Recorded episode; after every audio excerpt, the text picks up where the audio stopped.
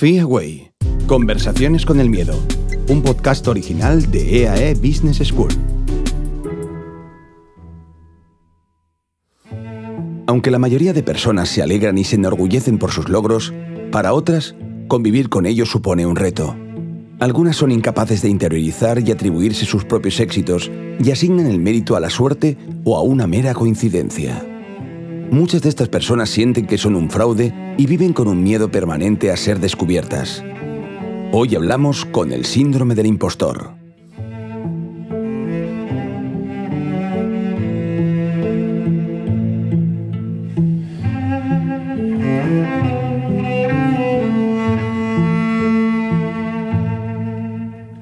Los días en tu trabajo transcurrían con total normalidad y tranquilidad para ti.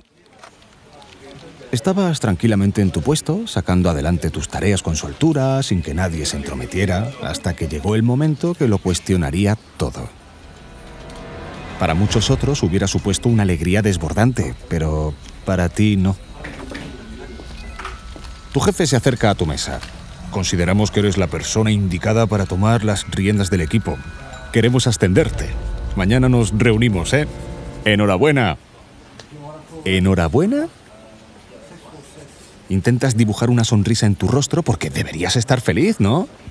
No, no deberías. Tú no.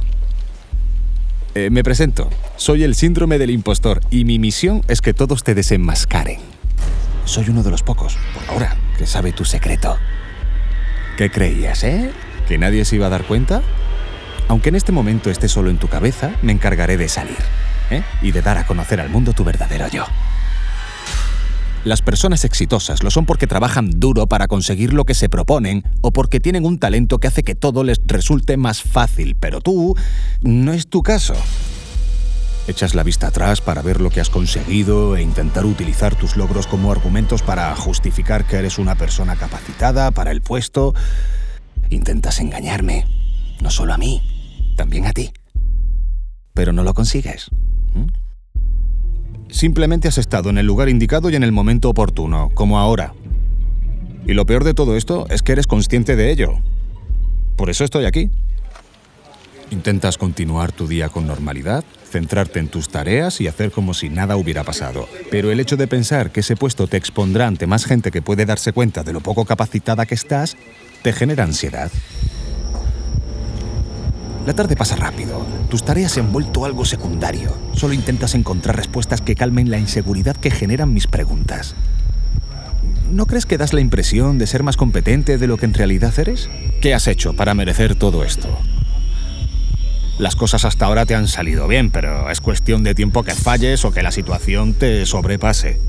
Siempre has tenido más recompensas de las que has merecido.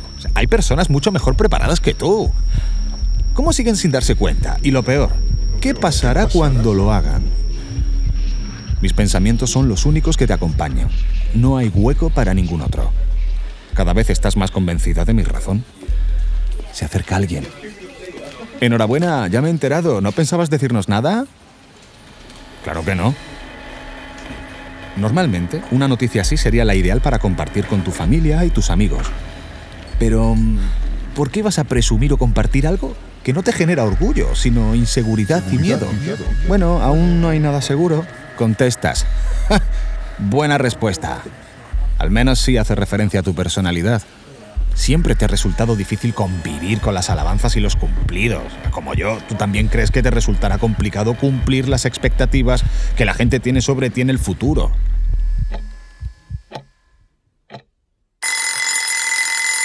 Buenos días. ¿Ha llegado el momento? De hoy no pasa. Te acompaño hasta tu trabajo, pero sin dejar descansar tu cabeza. Tu casa, tu familia, tus compañeros de trabajo, tus amigos. Uh, es mucha gente la que tiene una buena imagen de ti como profesional. Una imagen equivocada. El nuevo puesto es también una amenaza para estas. Serán muchas las personas a las que defraudes. ¿Qué vas a hacer? Te preguntas a ti misma si estás preparada para aceptar la oferta. ¿Lo estás? Bueno, los dos sabemos la respuesta a esa pregunta. Es el último momento para tomar una decisión. O sea, no eres la persona que necesita. Eres consciente. En juego está la imagen que todo el mundo tiene de ti. toda esa imagen ficticia que ellos mismos se han encargado de crear, pero la que sin duda te ofrece mucho más beneficios que la verdadera. Si descubren la que se esconde detrás de esa fachada, adiós a todo. Algunas personas son incapaces de atribuirse sus logros. De hecho, asumen que estos siempre son fruto de la suerte o la ayuda de otros. Creen que no son lo suficiente buenos para desempeñar su trabajo y que los demás los tienen en mucha mejor consideración de la que merecen en realidad. Creen que en cualquier momento alguien se dará cuenta de sus verdaderas capacidades y viven con un miedo constante a ser descubiertos como fraudes, tanto en ámbitos laborales como en aspectos de la vida como las relaciones de pareja. Estas personas sufren el llamado síndrome del impostor. El síndrome del impostor fue desarrollado por la doctora Pauline Clance esta profesora de psicología se dio cuenta durante sus clases que sus alumnos se veían mucho menos capacitados de lo que realmente estaban. Por esta razón, en 1978 Pauline llevó a cabo un estudio con un grupo de mujeres de grandes logros y descubrió que la gran mayoría de ellas pensaban que su éxito había sido un fraude y que tarde o temprano alguien lo descubriría. Después de esta prueba, Pauline publicó un artículo en donde daba nombre a este problema pero, ¿dónde nace este problema? Por lo general, síndromes como este suelen tener su foco en creencias irracionales y se generan durante la niñez y la adolescencia.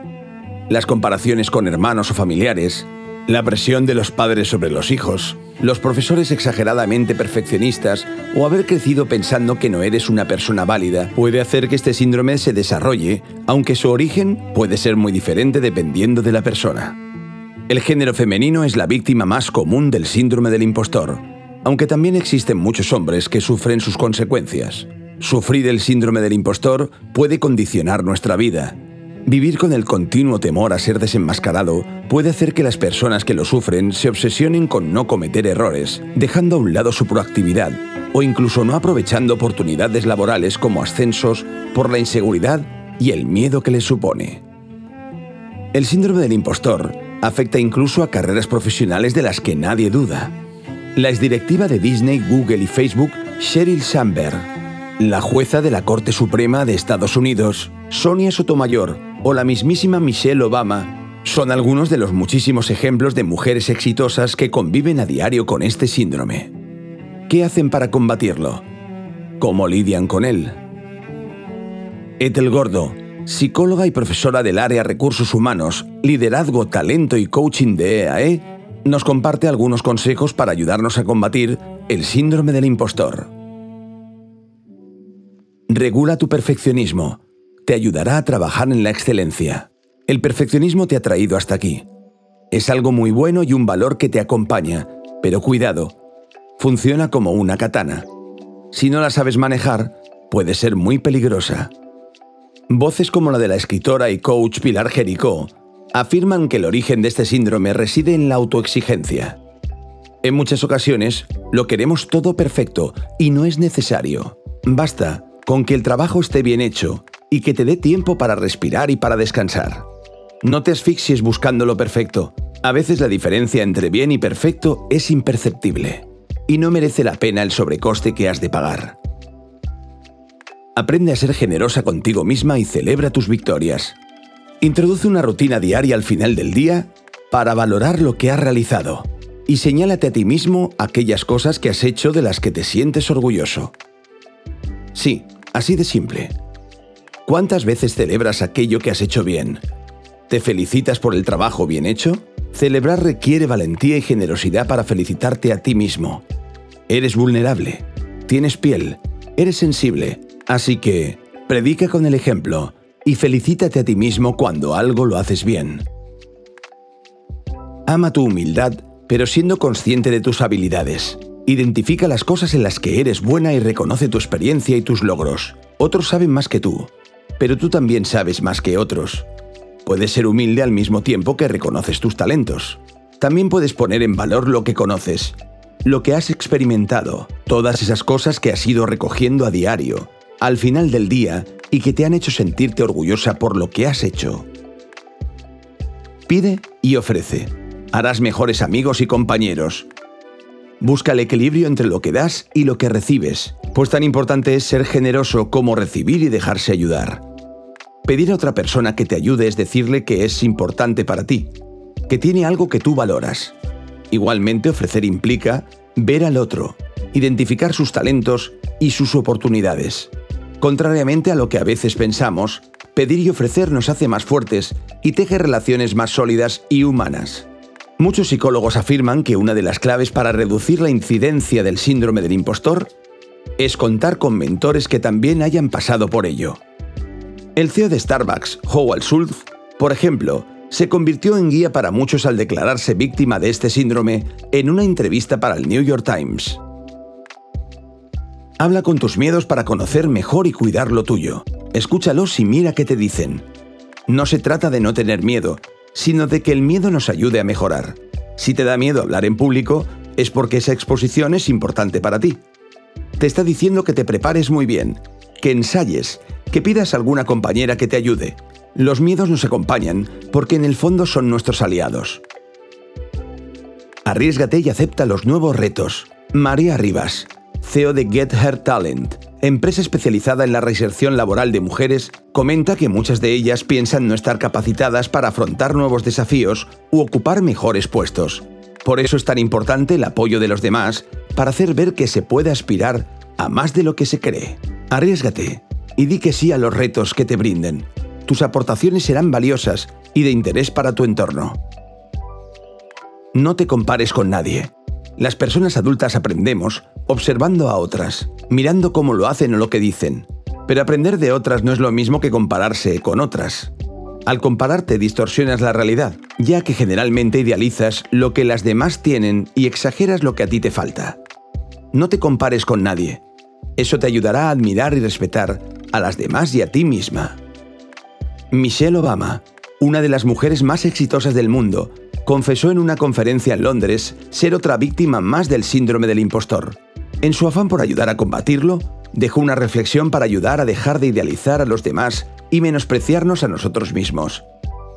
He estado en las mesas y comités más poderosos que podáis imaginar, también en ONG, fundaciones, multinacionales y cumbres del G20. Tengo un asiento en la ONU. Os aseguro que nadie es tan brillante como aparenta.